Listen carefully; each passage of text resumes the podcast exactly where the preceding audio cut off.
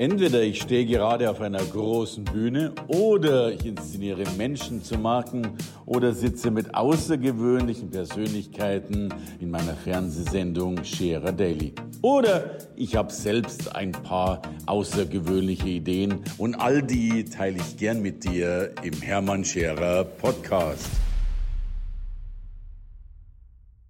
Es gibt Fotografen, es gibt Weltklasse-Fotografen und es gibt die Elite der Weltklasse-Fotografen.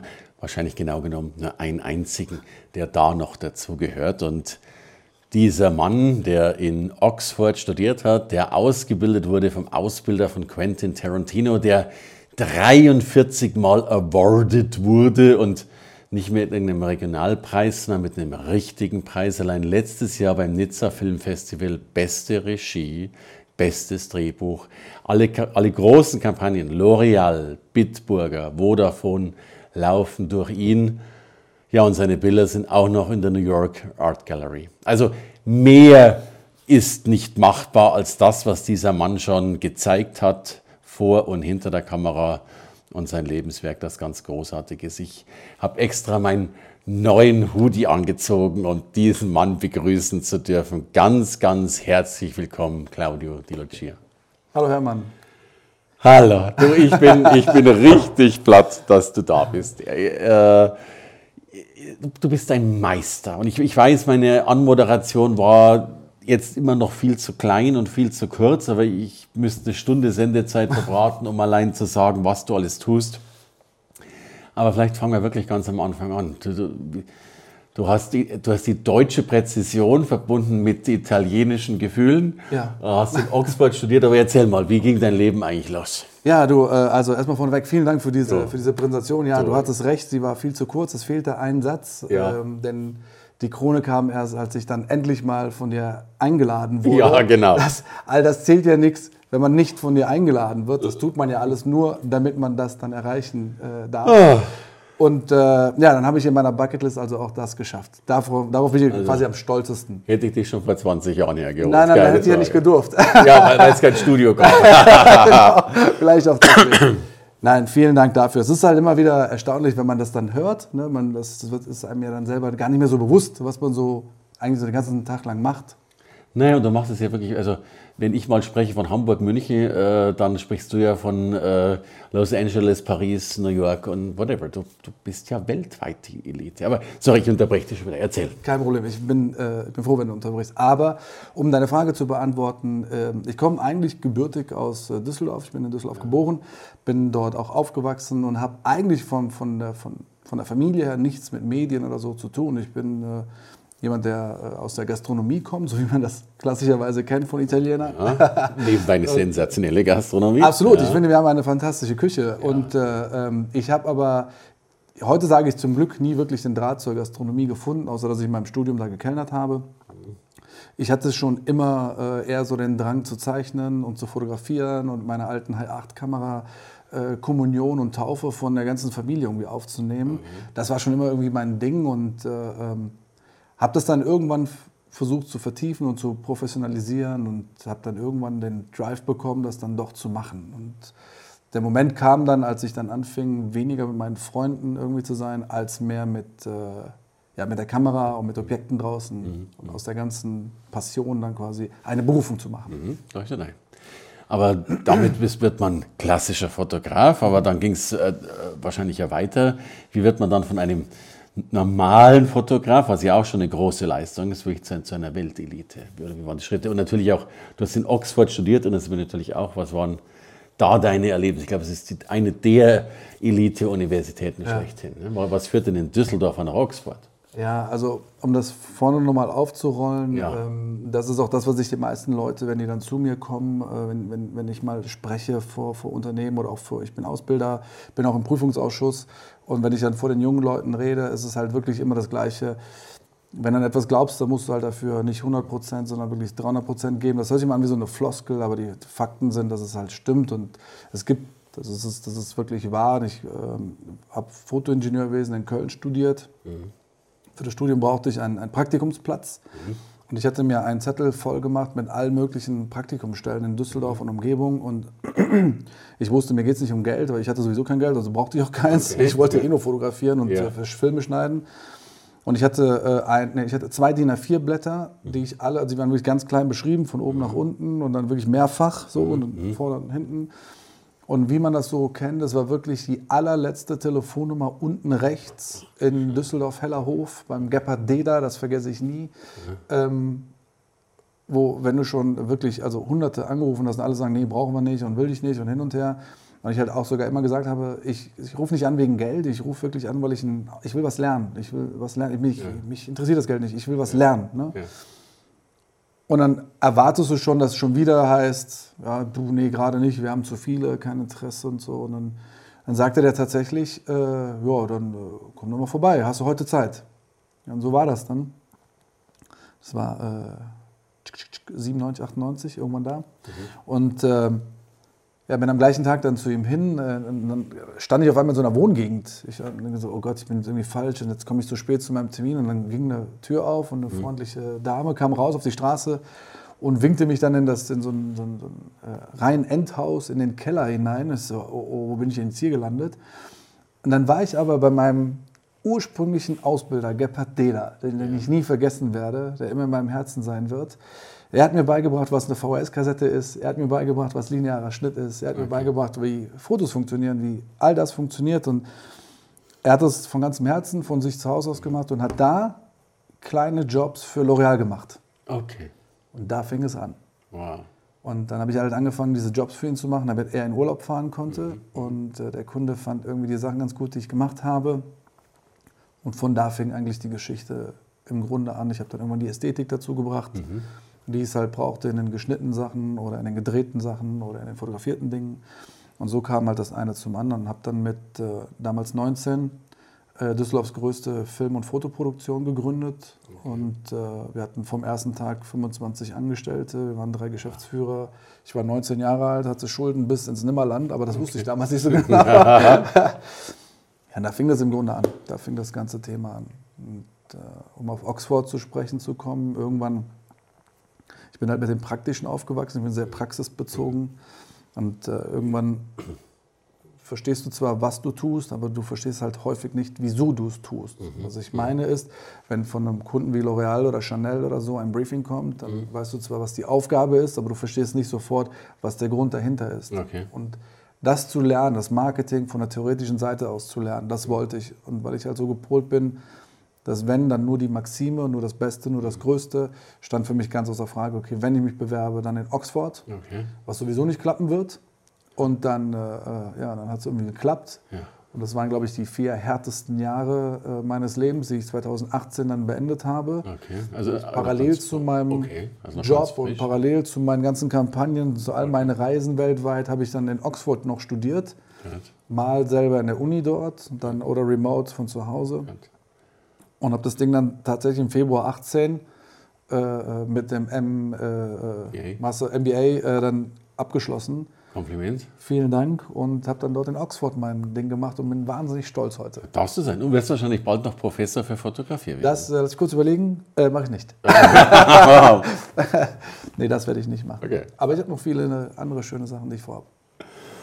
So, und dann hast du dich ja dennoch halt in, in sehr, sehr kurzer Zeit extrem hochgearbeitet. Ne? Also, also von deinem Ruf her und ich, wir, wir brauchen ja extrem oft Fotografen. Wir haben, wir haben ja intern welche, wir stellen viele ein und äh, geben gutes Geld aus für Fotografen. Dich wollten wir auch schon mal buchen.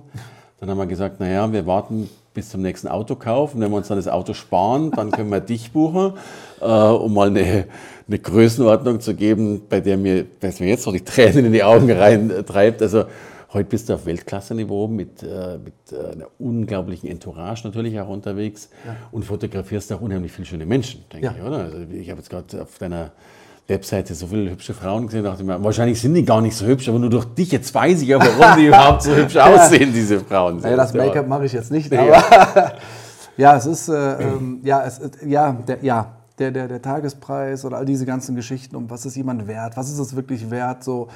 Ähm, da gibt es eine, eine schöne Geschichte von äh, Picasso, Mhm. die, äh, die ich da an der Stelle, wenn ich immer mit meinem Preis dann mal äh, konfrontiert werde, dann Okay. erzähle, die halt sich wirklich auch äh, ergeben hat. Und zwar wollte jemand auf der Straße von ihm ein Bild gemalt haben ja. und sagte, okay, malen wir mal ein schönes Bild und hat dafür, ins, ich mache jetzt die Kurzversion, ja. in zehn Minuten ein schönes Bild gemalt und hat dann dafür, wollte er dann äh, 10.000 Dollar damals dafür okay. haben. Ich dachte, was, was, das in kürzer Zeit, das ist doch, was ist das für ein Stundenlohn? Ja. Dann hat er gesagt, naja, der einzige Grund, warum ich dafür nur zehn Minuten gebraucht habe, ist, weil ich mein ganzes Leben dem gewidmet habe. Ja, ja, schon klar. So, und ähm, das erklärt so ein bisschen meinen mein Tagessatz und ähm, das, was auch, warum auch Kunden bereit sind, nicht nur das Geld auszugeben, sondern auch vielleicht lange zu warten, dass es, dass es passt, dass man mhm. da hinkommen kann und machen kann. Und so. Ähm, weil während andere in meiner Jugend äh, irgendwie auf, auf, auf, Festen waren oder bei der Familie waren und so, war ich halt äh, mit meinem Job beschäftigt. Und ja. es gibt in meinem Familienfotoalbum, glaube ich, kein Foto, wo ich drauf bin. Und äh, das ist halt der Preis, den ich dafür bezahlt ja, ja. habe. Und ich hole mir jetzt die Sachen halt wieder. und ein Teil davon ist, dass ich halt entscheiden kann, was ich machen will. Und dass es natürlich ganz klar auch ein Punkt ist, dass es halt einen gewissen Preis hat und so einen Preis der Zeit, den ich vorher bezahlt habe. Und einfach auch der Qualität. Also deine Bilder sind ja auch sensationell. Also, also Punkt, äh, muss man ja mal. Äh, die gibt doch diesen schönen Spruch von dem einen Mann, der auch ähnlich äh, irgendwo beim, beim äh, Automotor mit einem Schlag das ganze Ding repariert hat und dann hieß es, es kostet 102 Euro. Dann sagt er, wie 102 Euro für diesen äh, Schlag? Sagt er, der Schlag selber hat 2 Euro gekostet, aber zu wissen, wo ich ihn richtig ja. schlagen muss, sind ja. die 100 Euro. Klar. Aber that's it. That, genau. das, das, ist es. Ja, genau das, das, ist, das ist schon klar. Ne? Da hat also auch dieser junge Mann äh, einfach, der, der, wusste das ja nicht einfach, sondern er hat sich das erarbeitet. Er hat also irgendeinen Preis hat er dafür bezahlt. Ja. Und das ist meistens Zeit. Ja, Und die ist halt unwiederbringlich, die ist halt weg. Und die, die amortisierst du dann in irgendeiner Form. Denn einmal in der Selektion, was du tust, und dann natürlich ja. auch selektierst du auch in, in der Gage. Du, nun erzähl mal einmal jetzt bist du auch in der New York Art Gallery gelandet. Ja. Wie, wie, wie, geht das? Also, ich, weißt, ich bin einfach nur neugierig. Ich, ja. äh, und danach will ich dann auch noch wissen, wie es ist. Aber jetzt fangen wir so mit dem an. So. Okay. Ja, also, wie kam das zustande? Noch ja. so ein Punkt, den ich oft gefragt werde, weil da kommt man ja nicht so mal eben rein. Und äh, ich hatte eine Idee, ähm, ursprünglich für einen, für einen Kunden von uns, das ist Lancôme International gewesen und okay, ich will, ich will 13 Bilder machen. So, warum 13? Weil ich die Idee eines besonderen Kalenders hatte, mhm. äh, so ein immerwährender Kalender mit 13 Motiven und äh, habe dann diese Idee gesponnen, habe diese Bilder gezeichnet, wie ich mir das vorstelle vom Motiv her. Das Ganze sollte Metamorphose heißen, weil ich mit einem einzigen Model 13 verschiedene Bilder machen wollte, wo sie 13 Mal komplett anders aussieht, so dass man sie gar nicht erkennt. Es sollte aussehen wie 13 verschiedene Frauen. Frauen.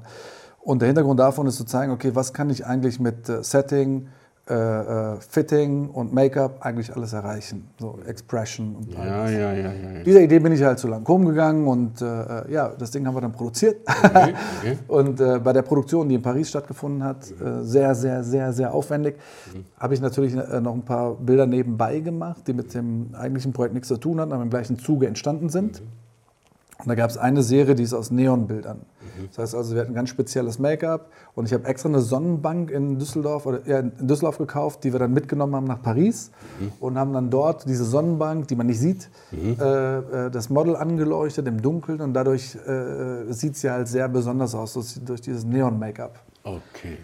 Und diese Bilder sind irgendwie in die Presse gekommen. Ich weiß ehrlich gesagt gar nicht wie. Bei irgendeinem Interview oder bei irgendwas wurde bei mir im Studio wahrscheinlich fotografiert mal wieder. Und dann, äh, weil das Bild hängt bei mir. Okay.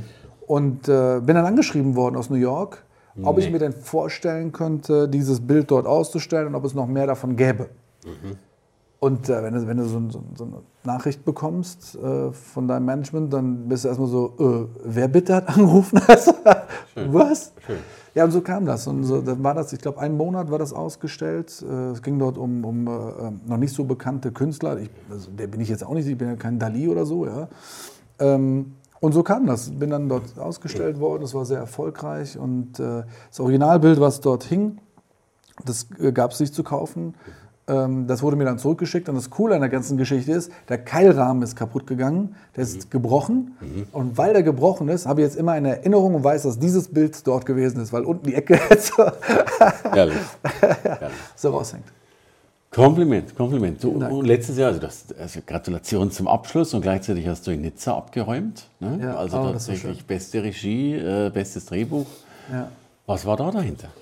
Ja, da war, ähm, ich bin äh, auch da wieder, ich bin gefragt worden von, äh, äh, auch, auch da wieder durch das Management, bin ich gefragt worden, äh, Gott hab ihn selig, der ehemalige Paul Bocuse, mhm. ein sehr bekannter Koch. Mhm. Die Leute, die ihn nicht kennen, die kennen vielleicht den Animationsfilm ja, Ratatouille. Ratatouille. Ja, klar. Der ist ihm gewidmet, ja, dieser, dieser, Koch, der dort zu sehen ist, der tot ist. Seitdem liebe ich Ratten. Ja, ja, ja genau, der auf dem Kopf so. Ja, auf jeden Fall, ähm, Paul Bocuse hat international ausgeschrieben. Okay. Sollte sein letzter Film entstehen, der sehr äh, emotional, also narrativ erzählt wird. Sprich, also mit echten Dialogen zwischen Menschen, die eine Geschichte erzählen. Das ist narrativ. Und ähm, wenn es um Emotionen geht, bin ich da nicht ganz unbekannt und dann bin ich halt gefragt worden, ob ich mir vorstellen könnte, so ein Scratch zu schreiben. Also eine kurze Zusammenfassung, wie ich mir die Geschichte vorstellen könnte. Und basismäßig ging es um die Kokotte. Das ist so ein äh, gusseiserner Topf, mhm. den man vielleicht kennt, den man so in den Ofen packen mhm. kann oder aber auch auf dem Herd und so. Den kennt man auch vielleicht von der Oma und so. Mhm. Wird er jetzt in der modernen gerade so ein bisschen? Oder bisschen ja, ja genau, mehr? genau, genau. Auch in der, in der äh, Haute Cuisine ist das mhm. halt so ein Ding, was halt immer noch omnipräsent ist. Und ähm, da ist es dann so gewesen, dass sie gesagt haben, okay, wir müssen äh, dieses Ding zusammen mit Paul Bocuse äh, bewerben, aber es sollte kein Werbefilm werden, sondern wirklich ein Kurzfilm werden, ein echter Kurzfilm. Und äh, dachte mir so, okay, pf, Paul Bocuse, da wird sich die ganze Welt drauf bewerben, als hätten die jetzt auf mich gewartet. So, hm, so und habe dann meinen kurzen Scratch da bei mir in der Küche damals noch runtergeschrieben und äh, ähm, haben wir dann eingereicht. Dann kurze Zeit später haben wir dann die Nachricht bekommen, herzlichen Glückwunsch. Das ist genau das, was äh, Monsieur Bocuse äh, sich vorgestellt hat. Von dem Wissenstransfer, da ging es um Generation Wissenstransfer und äh, von der Emotionalität, vom Spannungsbogen, von der Dramaturgie. Und dann haben wir das Ding gedreht in, äh, in, in, Deutschland und in Lyon, da wo er auch seine, das Institut hat, Paul Bocuse. Mhm. Und ähm, ja, und irgendwann nahm das Ganze seinen Lauf. Das ist irgendwie ein 30-Minuten-Film geworden. Ähm, ist ja schon recht lang auch. Ne? Ja, ja, es ist schon recht. Es ist, es ist eine narrativ lang erzählte Story zwischen Mutter und Sohn, äh, die sehr, sehr emotional ist, die auch mit dem Vater von ihm zu tun hat. Also sehr, sehr viel Wissenstransfer, sehr viel ums Kochen, sehr viel Emotion, sehr viel Liebe. Und dass jemand seine Träume erfüllen muss, Freundschaften vergessen hat, die dann wieder reaktiviert werden mhm. und so. Also ganz tolle Dinge, die oft Menschen passieren im Leben. Mhm. Und äh, irgendwie ist das Ding auch wieder äh, in die Medien gekommen. Und äh, dann hieß es dann, äh, ob wir uns nicht vorstellen können, also aus Nizza kam dann Post, mhm. ob wir uns nicht vorstellen könnten, als äh, ausländischer Film dort einzureichen. Und äh, du denkst ja erstmal, dass so etwas irgendwie ein Fake ist, weil, äh, genau wie bei New York Art Gallery, so, okay, mhm. okay, dann, dann gehst du da mal hinterher und dann und sagen, nee, das sind die wirklich. Also wir haben jetzt angerufen, das ist die Nummer, das, das, das sind die wirklich. Und dann, mhm. okay, dann reichen wir ein. Das heißt noch lange nicht, dass irgendwas passiert. Dann ja, ist ja. eingereicht. Und, gut, ne? ja, ja. Dann wissen wir zumindest, was die Postadresse ist. So. Ja.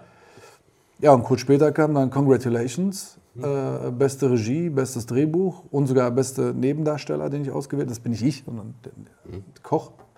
Ähm, und da war ich natürlich baff. Also leider hat äh, Monsieur Bocuse das nicht mehr miterleben dürfen weil er da schon verstorben war. Aber äh, das war schon, das war schon, äh, das war schon ein Fund. Also bin ich sehr, Kino sehr, sehr stolz. Ja. sagen, gell? ja. Es war ein internationales Ding. Also Nizza ist ja international. Also es waren wirklich Filme aus der ganzen Welt. Ja. Und was mich halt so stolz gemacht hat, ist, dass ich das Ding halt mit nach Hause genommen habe. Ich habe das halt nicht für mich, sondern für mein Team. Mhm. Weil alleine bin ich nichts. Ich bin nichts, 0, nix. Aber meine ganzen Menschen um mich herum, äh, die, ohne die ich halt wirklich nichts bin, ähm, sagen, okay, wir haben so viel daran gearbeitet, wir haben alle daran geglaubt. Und dann ging es nicht um Geld, da ging es um die Story und dann haben wir diesen Preis bekommen oder diese Preise bekommen. Das war, darauf war ich stolz, meine, meine, meine Mädels und Jungs stolz zu machen. Das hat mich stolz gemacht. Ich verbeuge mich. Ich Großartig. verbeuge mich vor dir. Na du, du, also in dem Fall, da lass das so stehen. Großartig, großartig. Ja. Sag mal, da, da, bin ich gar nicht so firm drin, aber ich weiß, Quentin Tarantino ist so der, äh, ja, der, der, der Kult anscheinend. Ne? Und, und du bist ausgebildet worden von dem Mann, der wiederum Quentin Tarantino ausgebildet hat ja. damals. Erzähl auch, auch, vielleicht zwei erklärende Sätze über Quentin Tarantino, die du viel besser erklären kannst, als ich sie kann. Okay. Ähm, ähm, ja, also Quentin Tarantino ist, ich glaube, vom Namen bekannt, von der Profession wahrscheinlich auch. Er ist Regisseur und Drehbuchautor. Ja. Äh, teilweise sogar ja selber Schauspieler. Ja. Und Quentin Tarantino hat halt diesen ganzen, ganz speziellen, äh, diese ganz spezielle Art, Geschichten zu erzählen, die leicht so ins Blätter gehen, also mit viel Blut und übertriebener Handlungen, was Gewalt angeht, die ja schon fast wieder ins Slapstick äh, rübergehen. ähm, so wie bei Django Unchained, die Schießszene, wo dann überall Blut fließt, was halt total übertrieben ist, aber dann schon wieder schön ist, weil es so übertrieben ist. Okay. Mit Christoph Walz, die die Dialoge schreibt, ähm, die wirklich unfassbar intelligent sind. also von der Phonetik, also von der Wortwahl, die Kommasetzung, da ist wirklich alles bis ins kleinste Detail perfekt. So. Und dieser Mann wurde ausgebildet von einem Herrn, den, den keiner kennt, logischerweise, weil es einer hinter den Kulissen ist. Der nennt sich Duff Simmons. Okay. Und Duff Simmons äh, hat damals in LA und in Köln äh, gelehrt. Und ich war bei ihm. Und äh, ähm, Duff Simmons hat halt beigebracht, wie man in den USA Stories erzählt, also Hollywood Stories. Ja, wie werden ja. die aufgebaut? Wie ist die Dramaturgie? Aber Duff Simmons hat noch mehr erzählt. Und das ist das, das, das für mich spannend und ich glaube auch einer meiner, meiner Faktoren, die mich halt erfolgreich gemacht haben. Er hat mir erklärt oder er hat uns erklärt, wie man einen Film finanziert. Weil das eine ist die Geschichte, die du erzählst, das andere ist aber, wie kommst du an die Kohle? Okay. Und wie kommst du irgendwann an den Return on Invest? Also wie kommt die ja. Kohle irgendwann wieder zurück? Okay. Und äh, äh, er, er, das vergesse ich nie, das, was er immer gesagt hat, ist, schreib ein Drehbuch, make it great, make it great, make, it, it great, great. und dann verkauf die Anteile an deinen Zahnarzt. Okay. Der Hintergrund ist, er, er sagt halt immer, die einzigen Menschen, die Geld haben, sind Zahnärzte. Verkauf Anteile, teile das Ding wie so ein Kuchen in 100 Teile, die, Okay. das Budget, und Okay. verkauf so viele Anteile, wie es geht, an deinen Zahnarzt. Der kauft die dann für eine Million Dollar und der, der, der Film bringt Gewinn und du wirst ihm viel mehr äh, Rendite erwirtschaften können durch dein Make it great, make it great, make it great Skript, als er jemals auf der Bank kriegen würde. Okay. Und so, so haben wir das gemacht. Wir sind zu unserem verdammten Zahnarzt gegangen und haben Skripte verkauft. Wir haben das, es hat funktioniert. Hast du Ja, da vorher eine Behandlung gekriegt beim Zahnarzt oder bist du, direkt Ja, hingegangen? das Gute ist, wir sind heute noch Freunde mit den Zahnärzten. Also Ja, die Sachen sind gut aufgegangen. hat, klar. Ja. Und äh, äh, das ist halt das, was du halt dort gelernt hast.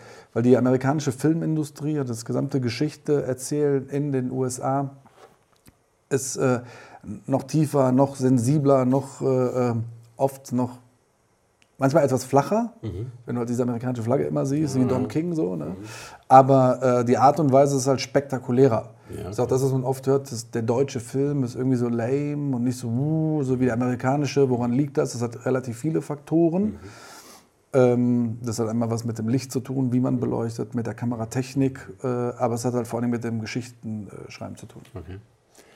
Du, um aufs Make It Great nochmal zurückzukommen, insbesondere jetzt äh, auf, auf deine große Profession. Jetzt weiß ich ja dennoch, es gibt ja viele Fotografen, die sich bei uns fast täglich anbieten. Sie würden kostenlos shooten und, und ich glaube, dass sehr, sehr viele äh, fast gar nicht in der Lage sind, ihren Lebensunterhalt zu bestreiten. Ja. Und dann gibt es ja ganz viele, die das besser machen. Äh, Jetzt gehörst du natürlich zu diesen ganz, ganz Großen. Äh, Was ist der Unterschied? Ich weiß, die Frage ist wahrscheinlich banal und äh, ähm, aber das ist ja das, was wir immer wieder erleben und der Frage gehe ich häufig auf den Grund. Äh, warum kriegt der eine, der vielleicht auch eine gewisse Leidenschaft hat oder sowas, äh, aber dann eben noch nicht mal sein Leben damit geregelt, äh, während der andere, naja, ähm, das Leben gut geregelt kriegt, um es mal bescheiden auszudrücken. Okay. Ähm, darüber macht man sich natürlich auch selber oft Gedanken. Äh, Gerade wenn man dann sieht, dass es halt äh, ganz viele verschiedene Fotografenarten gibt. Ähm, äh, ob jetzt die Eventfotografie, die Hochzeitsfotografie, dann gibt es die äh, ganz normale dokumentarische Fotografie, es gibt die Fashionfotografie, die Modefotografie, die Kriegsfotografie, also ne, diese politische Fotografie, die ich halt extrem heftig finde. Das könnte ich niemals, dafür bin ich viel zu groß ein Schisshase. Ähm, aber ich glaube, es gibt ein Wort, äh, das deine Frage äh, äh, beantwortet, und das, das Wort heißt Glück. Ähm, ich bin nicht besser als andere. Ich halte mich nicht für besser als alle anderen, die da draußen sind oder die nicht den Tagessatz haben oder nicht den Kunden haben. Ich hatte halt nur zu irgendwann in meinem Leben einfach mal Glück. Ich war einfach zur richtigen Zeit am richtigen Ort und habe dann aber das Richtige draus gemacht. Das ehrt dich sehr, das so zu sagen. Dennoch gibt es ja viele Sprüche, die, die so konnotiert sind in diese Richtung. Da lautet, äh, Glück hat der Tüchtige. Also ähm, ich glaube halt, ich, ich glaube schon, dass Glück auch eine Rolle spielt. Aber dass, dass, dass man davor was getan hat, damit das Glück kommt. Und insofern ist das Glück nicht so ein Zufallsprinzip oder nicht immer. Also nur, wenn wir mal unterstellen würden, dass neben dem Glück noch andere Dinge herausgebend sind, was, was macht den Unterschied aus? Das kann ich dir sagen, Hermann. Ich glaube, dass du. äh, Ähm, also mein großer Unterschied, und das ist auch das, was mich heute noch ausmacht, auch wenn ich bei Kunden bin und so, ich merke halt, was passiert, wenn ich einen Raum betrete. Die Leute freuen sich, mich zu sehen, nicht weil ich der große Zampalo bin, weil in der Regel laufe ich mit Joggingklamotten rum und äh, bin eigentlich eher leise. Aber ich bin sehr, sehr äh, empathisch. Mir, mir, ist halt dieses Gefühl zwischen den Menschen halt extrem ja. wichtig. Und das, was ich halt, was bei mir schon krankhaft ist, ist, ich sehe halt einen Job nicht als Job, sondern das ist dann meins. Ja, ja. Ich mache dieses Problem zu meinem Problem, bis ich es gelöst habe und dann gebe ich es erst wieder zurück. mich hat halt nie Geld interessiert. Ja. Also, und ich glaube, das ist das Größte, was du erreichen musst, wenn du am Ende eigentlich Geld verdienen willst. Wenn du etwas haben willst, dann ist alles, was du machen darfst, nicht daran denken, weil dann kommt es. Wenn ich das Geld deswegen hätte, gemacht hätte, dann hätte der Kunde das gemerkt oder mein Gegenüber das gemerkt und hätte mir nicht dieses Vertrauen geschenkt, das ich am Ende bekommen habe. Natürlich musst du abliefern, natürlich muss das perfekt sein, natürlich musst du damit Preise gewinnen und all der ganze Quatsch. Ja, ja.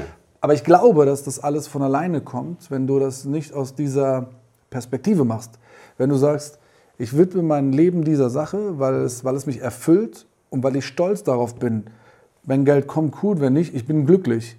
Gut. Und wenn das deine, deine innere Einstellung ist, also bin ich der festen Überzeugung, mhm dann passiert der Rest von alleine, wenn das Glück mit on board ist. Gekauft mit einer zusätzlichen Ergänzung von mir, mhm. da ich dich schon ein wenig äh, kennen darf und mit dir zusammenarbeiten durfte, was immer großartig war.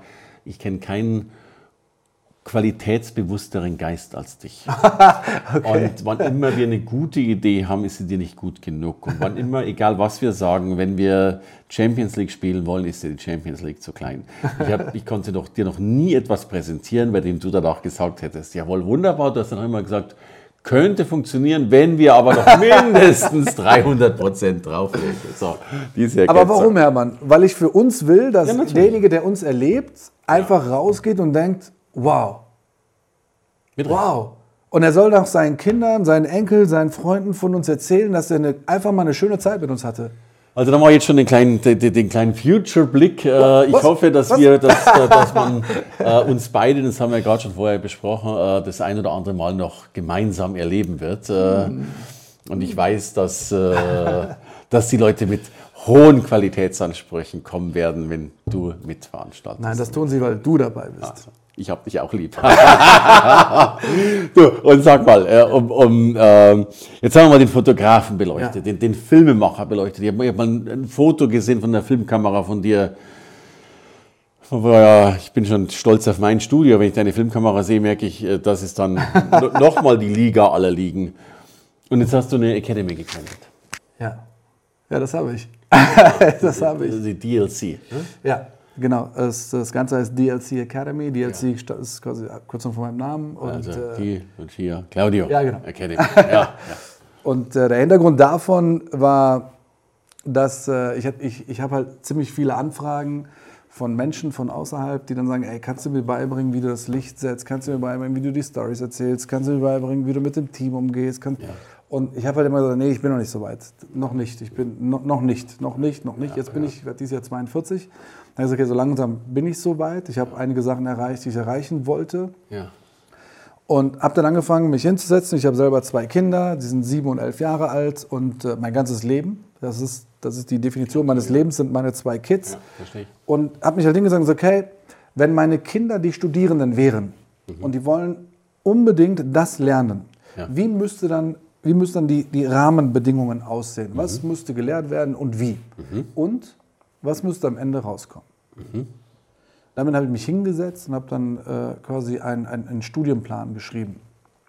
Und das ist wir, wir, weil auch da bin ich natürlich nicht, ich bin nie alleine, nie, nie, nie. Jetzt bin ich mit dir zusammen, mit anderen, ich bin nie alleine. Ich bin mhm. immer mit Menschen zusammen, die mir helfen. Ja? So wie jetzt du. Ja. Ähm, es ist halt so, dass wir uns hingesetzt haben und ich hatte die Idee, sagen, okay, das, was ich nicht will, mhm. ist ich will nicht in Theorie versinken. Ich will, dass die Leute von, von, vom Semester 1 an, von sieben Semestern, von Semester 1 an in der Praxis leben. Die sollen aber auch nicht einfach nur irgendwas, ein Glas oder so fotografieren, sondern die sollen an echten Kampagnen arbeiten. Von der Idee bis zum Delivering. Also ob das jetzt außen ist oder im Fernsehen oder wo auch immer. Mhm.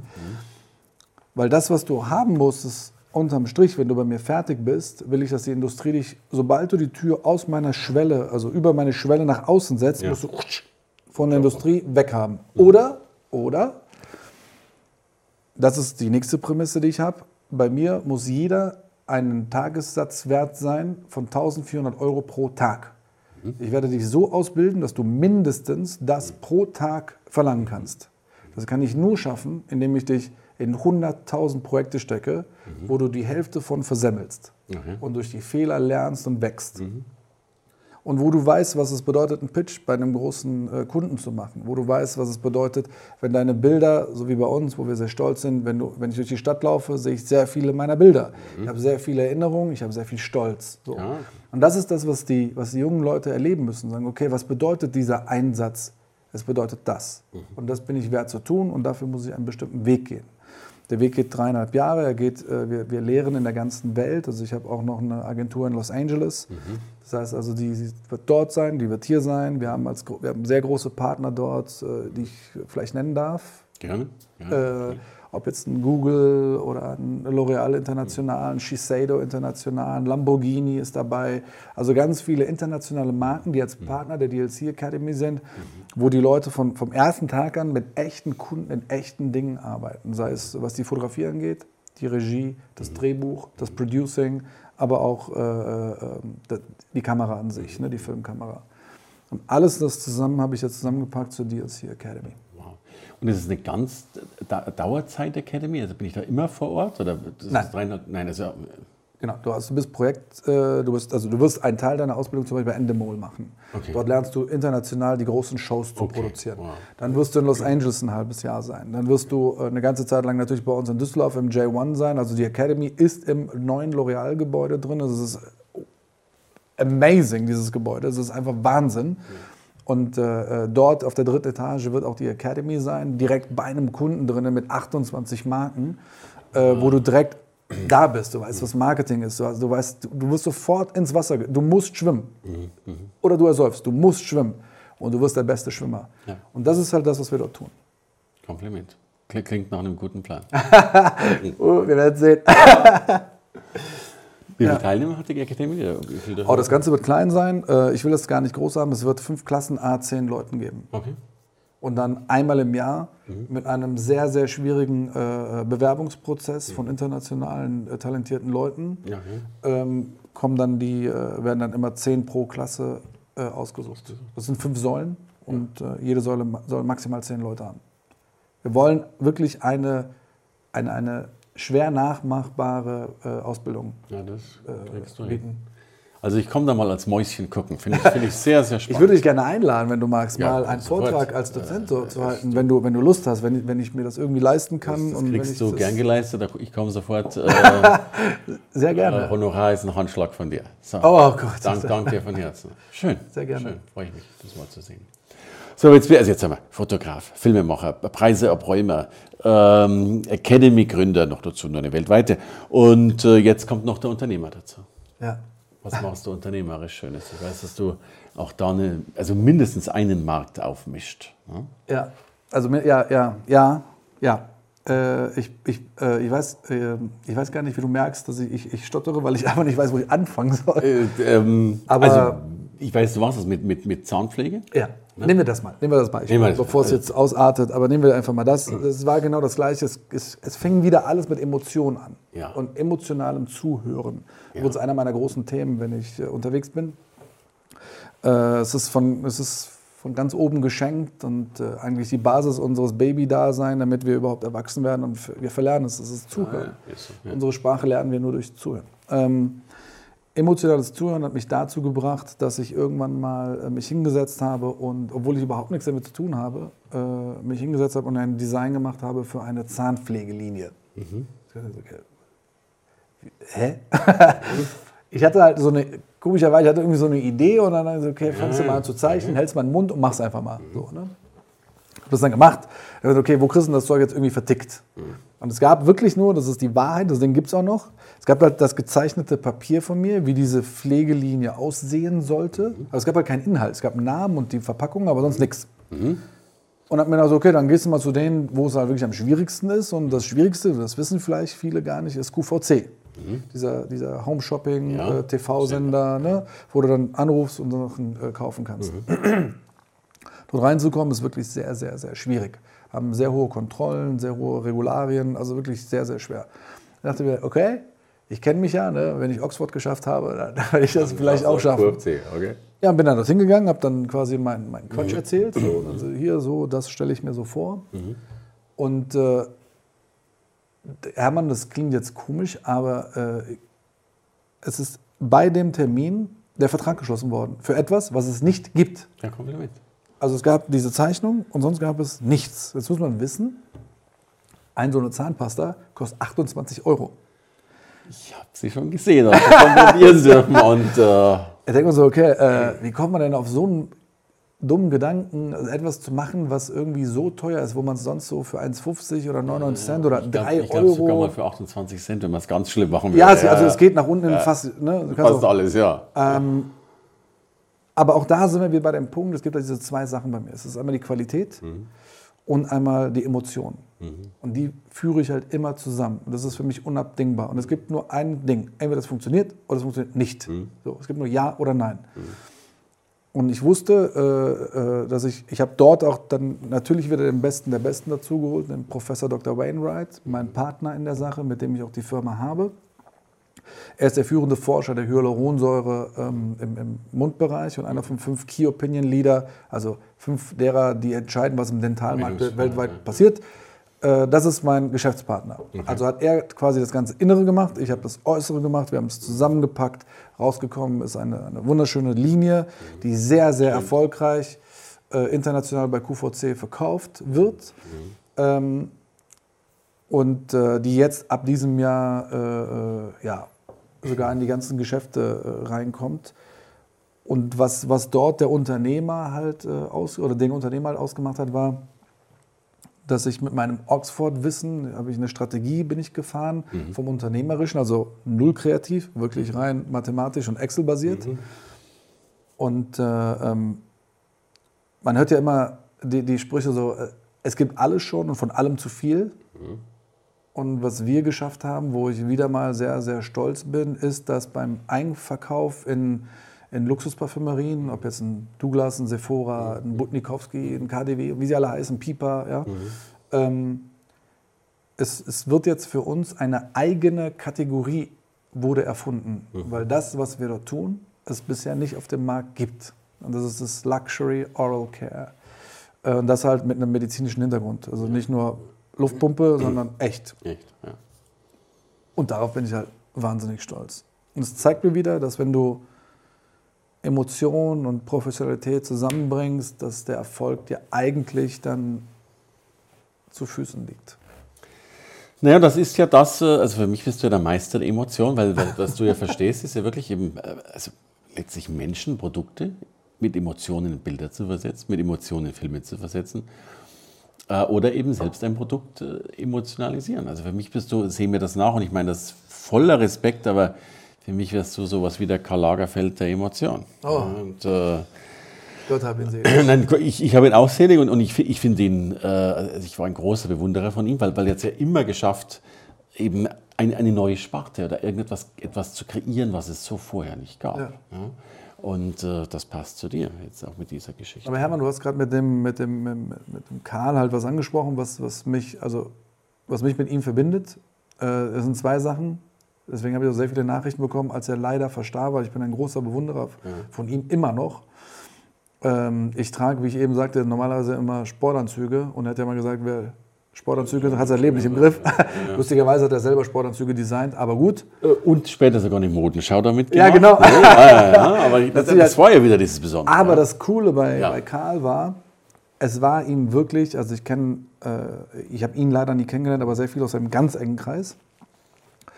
Ähm, es war ihm schlichtweg egal, was die Leute gesagt haben. ja, klar. Einfach so, äh, das ist das, das hat mich ab einem bestimmten Zeitpunkt vor Jahren dann ausgemacht. Ich habe mir immer so viel zu Herzen genommen und versucht, es allen recht zu machen. Und als ich das abgelegt habe, Ja. kann ich wirklich auch, sogar buchhalterisch, kann ich sehen, wie das dann Ja. hochging, Ja. weil es mir egal war. Und du bist am besten, wenn es dir egal ist. Ja. Ich habe eine Zitatekarte, da steht sinngemäß drauf, dieser Spruch hat am meisten zerstört, Doppelpunkt. Und jetzt kommt der Spruch, der da lautet, was werden die anderen denken? Ja. Ja, ah ja keine Frage. Genauso aber, aber, aber es ist unglaublich, wie, wie, wie sehr diese Geißel uns tatsächlich trifft. Also ich, ich glaube es mal, weil ich, ich gut, ich bin auch in einem Alter schon, wo du natürlich wo du viele Dinge vollkommen pfeifst.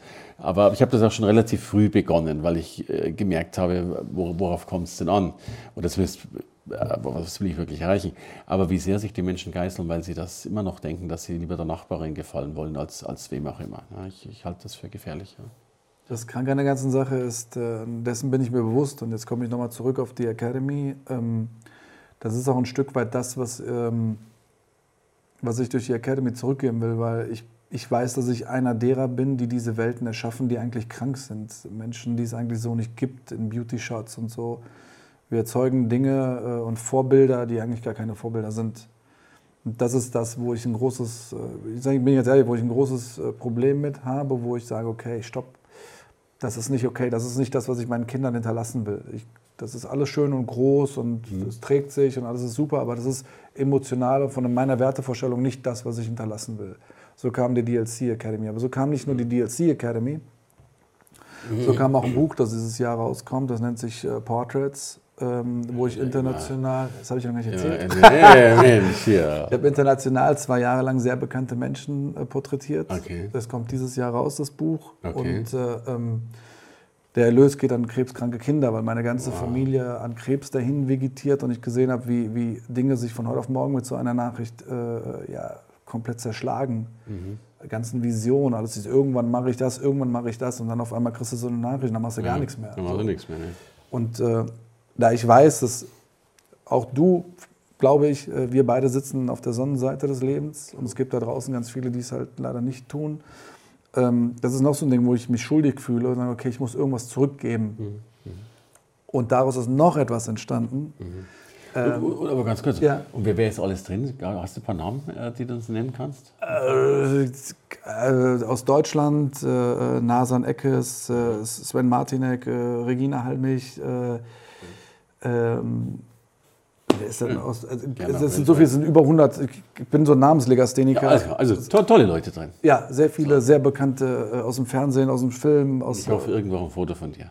ja, nochmal, wie das? Oh, irgendwo ein Foto von dir, zumindest auf der Rückseite des Buches. Hoffe ah, es, es gibt, das, also das Titelbild ist ein Foto von mir, aber ich bin halt nur ganz, das ist, das ist ein schönes Titelbild, ohne dass man mich eigentlich sieht. Gut, also dann bitte ich dich nochmal ins Studio zu kommen, um das Buch vorzustellen, wenn es so. da ist äh, und gleich oh, Gegenrechnung mitzubringen. Sehr, sehr, sehr, gerne, sehr gerne. Vielen Dank. Ja, bitte. Aber das Letzte, was dann noch daraus entstanden ja. ist, und da bin ich halt auch mega stolz drauf, und das zeigt auch so ein bisschen, warum mir das so viel wert ist, also so, viel, so wichtig ist, wollte ich sagen, ist äh, ähm, in, dem, in dem Freundeskreis, den ich so um mich herum habe, den man teilweise auch aus dem Fernsehen kennt oder aus dem Radio kennt und so, wir wissen um die Situation, in der wir leben mhm. und äh, sagen, okay, wir wollen irgendwie etwas zurückgeben. Mhm. Und ich habe äh, mir kürzlich einen Traum erfüllt mit einem italienischen Fahrzeug mhm. und gedacht, okay, vor der Tür steht. Mhm. Ja, sehr, und, sehr schön. Ja. Äh, habe mir dann gesagt, okay, stopp. Auch das muss zu irgendwas Gutem führen. Und mhm. habe dann äh, äh, aus, mein, aus, meiner, aus meinem Freundeskreis eine Clique gegründet, die man so kennt. Mhm. Äh, ich darf die Namen noch nicht nennen. Ähm, die nennt sich Wish Rider. Mhm. Und Wish Rider, äh, wir haben halt alle irgendwie so ein Fahrzeug oder so ein ähnliches äh, Sportauto und äh, ähm, wir fahren mit unseren Autos zu äh, Kinderkrebskliniken. Nein. Ja, und erfüllen dann den Kindern, äh, mit den, die kennen die Leute dann auch, die dann da sind, äh, fahren dann mit, den, mit dem Auto dann Eis essen, Pizza essen oder einfach auf dem Parkplatz, sofern die das dürfen von der, von der Medikation ja, und so. Ja, Aber wenn du halt so, so, ein Sportauto hast, das halt so teuer ist, die Eltern haben meistens kein Geld mehr dafür, weil sie alles für die äh, Medikation ausgeben müssen. Und dann wollen wir denen halt mal zumindest für ein paar Minuten irgendwie ein schönes Gefühl geben. Und da, da kriege ich, das werde werd ich immer sehr emotional, wenn das ist so, dass wir mit, wir fahren halt wirklich von Klinik zu Klinik und okay. äh, dann, dann, wir sind halt die Wish Rider. Toll. Schönes wir wollen daraus was, was zurückgeben. Du, ich bin ja in dem Alter, wo die Autos etwas größer werden. Also, also, also ich war früher in der flachen Abteilung, mittlerweile sind sie bei mir so eher in der SUV-Abteilung.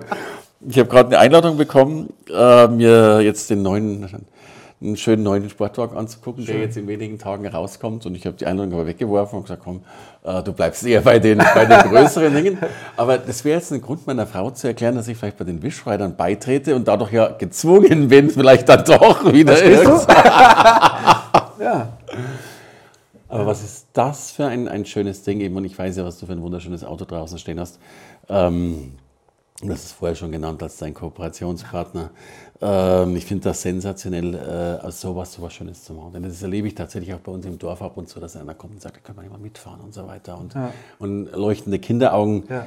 Und wenn es da noch welche sind, die du aus der Krebsklinik rausholst. Äh, ja, also wenn jemand, den man, ich weiß nicht, uns geht es auch gut, weißt du. Und, äh, ich meine, irgendwann ist auch genug. Also irgendwann ist dann gut. Und diese, diese Diskrepanz zwischen der, der Welt, in der wir leben, äh, ich nehme dich einfach damit rein, weil ja, ja, ich denke, das ist okay. Und in der Welt, in der die meisten anderen leben, in anderen Ländern, ähm, ja. die, die noch nicht mal die Möglichkeit haben, zur Schule zu gehen, und wenn du dann auch als Familie gebeutelt bist, weil irgendjemand in deiner Familie irgendwie äh, eine Krankheit hat oder eine, eine disabled ist durch irgendetwas, dann ey, mein Gott, was kostet dich das? Das kostet dich nichts. Aber weißt du, was du schaffst? Ich schaffe es, ohne dass ich bei dir bin, einen Anker in dein Herz zu setzen, der meinen Namen trägt. Ja, natürlich. Und ich muss gar nicht da sein, aber ich habe eine Erinnerung geschaffen. Klar. Und dieser Anker wird immer bei dir sein. Und immer wenn du dann so ein Auto siehst oder so einen Moment erlebst, ja, ja. dann bist du bei dem. Und du, du, du musst so viele Anker wie möglich in deinem Leben setzen. Und ich bin ja felsenfest davon überzeugt, dass solche Elemente tatsächlich Leben retten können. Oder? Ja, also im Sinne dessen, dass, dass, dass, dass ein Kind Lebenskraft kriegt, die sich da nicht mehr hatte und alles wird. Ja. Also ich habe den Arm rasiert deswegen im Tattoo, aber sonst würden die Haare so stehen. Und das Tattoo ist neu. Ja, das ist auch neu. Ja, aber das hat nichts mit der Geschichte da zu tun. Ja, aber das ist mir halt wichtig, das ist mir, das ist mir fundamental. Ich glaube, das ist das, was mich am meisten ausmacht. Mhm. Am allermeisten. Ich bin so. Ich bin letztens gefragt worden, bin letztens gefragt worden, oh Mann, wenn das die Person jetzt sieht. Ähm, ich bin letztens gefragt worden in einem Interview, wenn du einen Wunsch frei hättest, was würdest du tun? Mhm. Und dann habe ich nur ganz kurz überlegt und habe ich gesagt, ich würde einem Mädchen, das ich kenne, ihren Vater zurückholen, der einfach zu früh gegangen ist. Mhm. Es geht nicht um mich. Klar. Bei der DLC Academy geht es nicht um mich. Ich habe mein Zeug schon erreicht. Es geht nicht um mich. Es geht auch in meiner Firma nicht um mich. Es geht bei den, bei den Filmschwellen, es geht nicht um mich. Ich bin alleine gar nichts. Es geht darum, Leute mitzunehmen und irgendwie, irgendwie keine Ahnung, das Ding wird es sowieso nicht für immer geben, diesen Planeten. Aber in der Zeit, die wir da sind, lass uns die cool machen. Lass uns ein bisschen nachdenken, was wir da tun. Lass uns hoffen, dass es noch ein bisschen gibt, was ja. ich auch glaube. Ja, das schon, absolut. Aber tu was Gutes, sei nicht so ignorant. Ja. So. Nicht du, sondern generell. Ja, du bist ja alles andere als das. Aber ähm, denk nach, was du da tust. Schönes Bild, schönes Bild. Also, wir bringen auf alle Fälle die Bücher mit, die finde ich sensationell, äh, die Porträts. Äh, ist wie Schreider ein eingetragener Verein oder ist das nur so eine Clique? Das ist so eine Clique. Das ist einfach nur so ein, so ein Haufen Kauen. ja, ja, aber, aber, aber das, das, das wäre eigentlich eine wunderbare Idee. Äh, all diese verrückten, äh, super Rennschlittenfahrer, und ich meine es im positiven Sinne, vielleicht sogar zu bitten, zu einem Verein zu beizutreten. Okay, ich kenne mich da nicht aus. Was, was, was würde das bedeuten? Ne, ich, ich kenne mich logischerweise auch noch nicht aus damit, aber ich stelle mir ja wirklich gerade vor, äh, also ich, ich will es an einem ganz anderen Beispiel sagen, ich stelle ja oft fest, dass gerade die Menschen, die so ein Auto haben, am wenigsten damit fahren. Ja, also ich ja, habe so. ich, ich habe mir jetzt einmal einen, einen super Wahnsinns-Sportwagen gekauft und äh, ich eh mit einem anderen Auto unterwegs und so weiter. Mein, mein Schwiegervater ist immer total glücklich durch die Welt gefahren und und ich habe dann das Auto, da hat man einen Unfall irgendwann mal, habe ich das Auto verkauft, dann habe ich festgestellt, 90 Prozent ist er gefahren, 8 Prozent mein Fahrer und ich, und ich war einmal beim Eisessen oder sowas. Aber so und, ist es, so ist es. Ja, ja, so ist es. Und, ähm, und ich glaube, dass diese Karossen ganz häufig äh, in den Garagen rumstehen und vor allen Dingen eben bei, bei den Menschen stehen, die sich gar nicht mehr richtig darüber freuen, also schon noch darüber freuen können, aber nicht mehr so wie, mein Gott, was, was war so ein Auto für einen 14-Jährigen? Ja, das ist, mein Gott, das ist, das war die Welt. Ja, ich meine, und wenn du dann eben, du bist jetzt 42, mit 42 ist immer noch eine schöne Welt, aber es ist nicht mehr die Welt, die es ja. war. Und da kommt mir wirklich die Idee, warum können sich nicht alle Menschen verbinden? Also freiwillig in einem Verein, den man gründen kann. So eine Vereinsgründung kostet ja irgendwie 30 Euro oder was. Ja, das kriegen wir ähm, hin. Das kriegen wir hin. Ähm, jeder kann sich eintragen, macht dann eben Wishrider und man kann sich vielleicht, vielleicht so, die Kinder noch so, so Wünsche, irgendwo so, so, eine Plattform, wo man sagt, guck ja. mal, hey, ich finde Lamborghini so toll und ich wohne in Köln oder, oder, oder, ja. oder bin im Krankenhaus Köln oder was auch immer. Und äh, erstens, wenn er die Autos wieder bewegt, was ja denen auch ganz gut tut, dass ja. sie nicht total einrosten. Ähm, und ich, ich glaube, dass es, äh, dass es, also mir hat es immer mehr Freude gemacht und andere die Freude dabei hatten, als, als ich selbst, die ich. Wahnsinn, oder? Ja, ja, das ist so. Ja. Wahnsinn. Und das ist, also was ich halt liebe, ist, äh, wenn ich damit, äh, ich, ich, wohne in Düsseldorf äh, auf einer recht bekannten Straße. Ja, ich fängt mit Kö an. ja, Ende sogar mit Kö. ich wohne da und wenn ich dann damit rausfahre, weil ich dann zur Arbeit fahre oder so, ja. das, was ich halt, was ich halt absolut, also wirklich genieße, ist, wenn ich dann die Kinder sehe, die an den Straßen rankommen ja. und wann dann, wo, dann, wo dann der Vater, das letztens passiert, dann äh, mich wirklich zu halten, weil der Junge wollte unbedingt an dem Auto ein Foto haben. Ja. Also das, war, ich, das Ding hatte leider nur zwei Plätze, sonst hätte ich die beiden auf eine Runde mitgenommen. Ja, ja, ja, hätte ich auch steigen müssen, das wäre natürlich auch blöd gewesen. Blöd, Und äh, ah, das, das, das, erfüllt mich wirklich mit Freude, wenn ich, wenn ich Kindern, wenn ich in Kinderaugen dann dieses Husch sehe. Und das war auch gerade eben auf, der, auf dem Weg hierhin, auf einer Raststätte. Mhm. Ähm, mir dann Wasser geholt und äh, parkst du da logischerweise und dann waren halt andere Autos dort, da waren Kinder drin und dann, die sind einfach einmal quer über die Straße. Zu zu dem, also es ist halt schön, diese Emotionen, ja, die damit ja, erwächst. Absolut, absolut. Das, ist, das, das macht mich glücklich. Sensation. Du, und zum Thema Emotionen, also das ist ja das, was wir beide wirklich vorhaben, und ich glaube, da können wir schon einen kleinen Einblick geben. Wir zumindest sagen können, dass wir uns Gedanken machen darüber. Sagen wir das, sagen wir so, ja. ja also äh, die, die Menschen tatsächlich sich auch selbst besser äh, darstellen können, äh, Emotionen aufbauen können, Emotionen vermitteln können. Also ja. du bist ja für mich der, ja, der, der Emotionsmagnet. Ja? Und äh, äh, wir haben uns ja in einer gemeinsamen äh, Geschichte kennengelernt, wo es ja darum ging, anderen Rednern zu helfen, eben bessere Redner zu werden.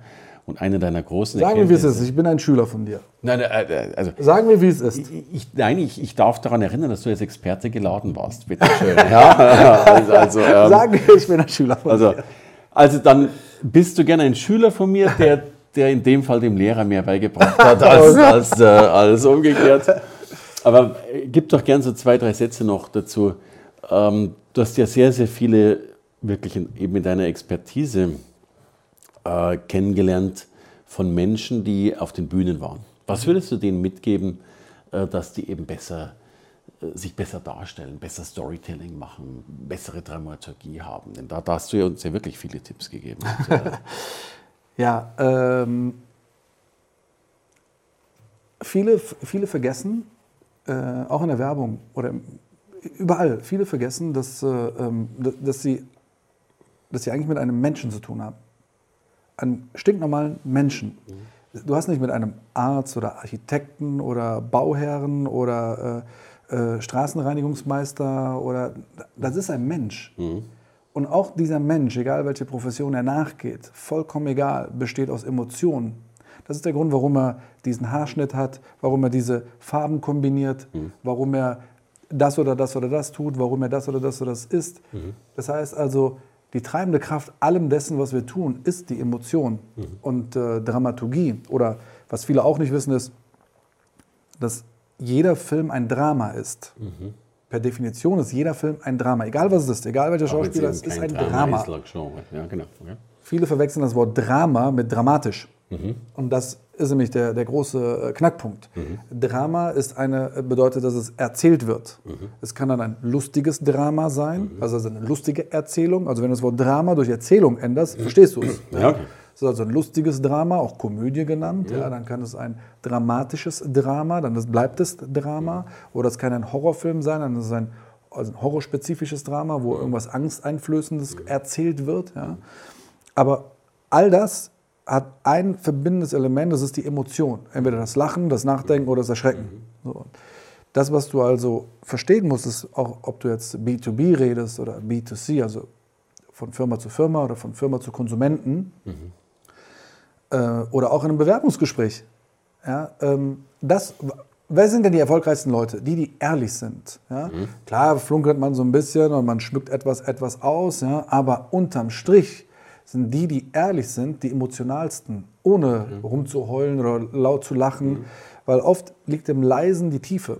Ja, in der Regel liegt in der Wahrheit das Leiseste. Mhm. Also und das ist halt das, was du brauchst, um dein Gegenüber zu catchen. Mhm. Und wenn du jetzt einfach nur darüber nachdenkst, wie lange du, äh, wie lange du, warum du ins Kino gehst, ja. Ja, es ist ja nichts anderes als, du willst eine Emotion erfüllt sehen.